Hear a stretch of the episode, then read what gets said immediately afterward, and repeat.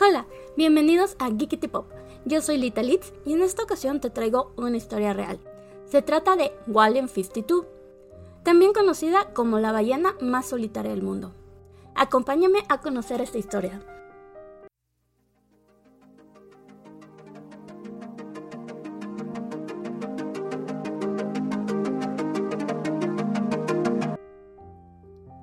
Una ballena común emite un sonido de 15 a 25 Hz, mientras que las ballenas azules emiten sonidos en un rango un poco más amplio, de entre 10 y 40 Hz.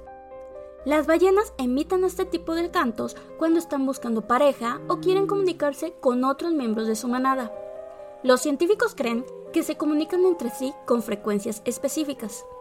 Al día de hoy no se conoce con precisión el mecanismo fisiológico de dichos cantos, pues las ballenas pueden tener laringe, pero no tienen cuerdas vocales, y tampoco necesitan respirar el aire para emitir sonidos.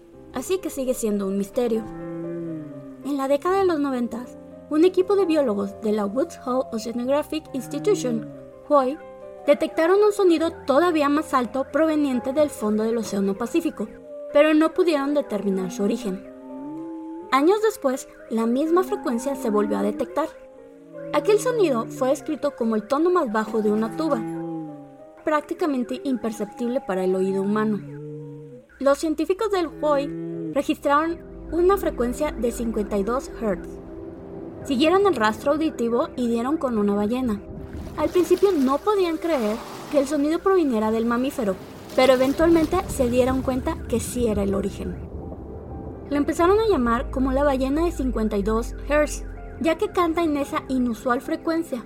Sus cantos son mucho más altos, cortos y frecuentes que las demás ballenas.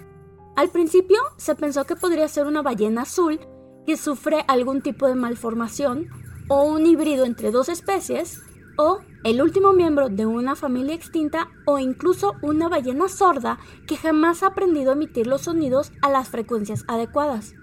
Lo anterior los llevó a concluir que se trataba de un espécimen único, cantaba en una frecuencia nunca antes vista. Los científicos que siguieron la pista de este ejemplar aseguran que la frecuencia de su canto se puede interpretar como una canción de amor no correspondida, como si se encontrara en un cuarto en completa soledad. La ballena emite su canto como en una cámara de eco, sin respuesta alguna, pues no se había encontrado otro ser que se comunicara en su misma frecuencia. 30 años después de su primera detección, el canto de la ballena de los 52 Hz sigue siendo registrado de vez en cuando, y los científicos opinan que vive por su cuenta, sin ninguna manada. La hipótesis fuerte en la actualidad es que la ballena se desplaza en soledad durante sus recorridos migratorios entre Canadá y Estados Unidos, teniendo patrones de migración parecidos al de la ballena azul y la ballena de Alet. Sin embargo, se han descubierto registros de frecuencias similares en California durante el 2010, lo que llevó a los científicos a especular que la ballena de los 52 Hz probablemente no esté sola y los cantos sean emitidos por uno o varios animales. Sin embargo, todos son teorías. Al día de hoy, aún no existen datos certeros que puedan explicar el origen de la ballena de los 52 Hz, poseedora del canto más solitario del mundo. La cultura popular le ha dado el apodo de la ballena más solitaria del mundo, y su historia ha sido compartida en diversos medios y poniéndola como ejemplo en situaciones que involucren soledad o aislamiento social. Algunos ejemplos son las canciones, melodías de Colin Stetson, BTS, Krista Bell, Deep Well, Matsushita Yuya, Katyn Roberts y Sean Lakeman. El cortometraje The Loneliness del 2014, el documental 52 The Search for the Loneliness Well y el libro A 52 Hertz Well de Bill Sommer y Natalie Tiltman.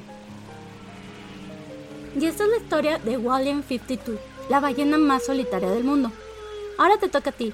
Cuéntame, ¿ya conocías esta historia? ¿Lo has visto en algún programa o en alguna canción? Déjamelo saber en los comentarios. Y ya que estás ahí, te pido que por favor te suscribas, le actives la campanita y le des me gusta si es que aún no lo has hecho.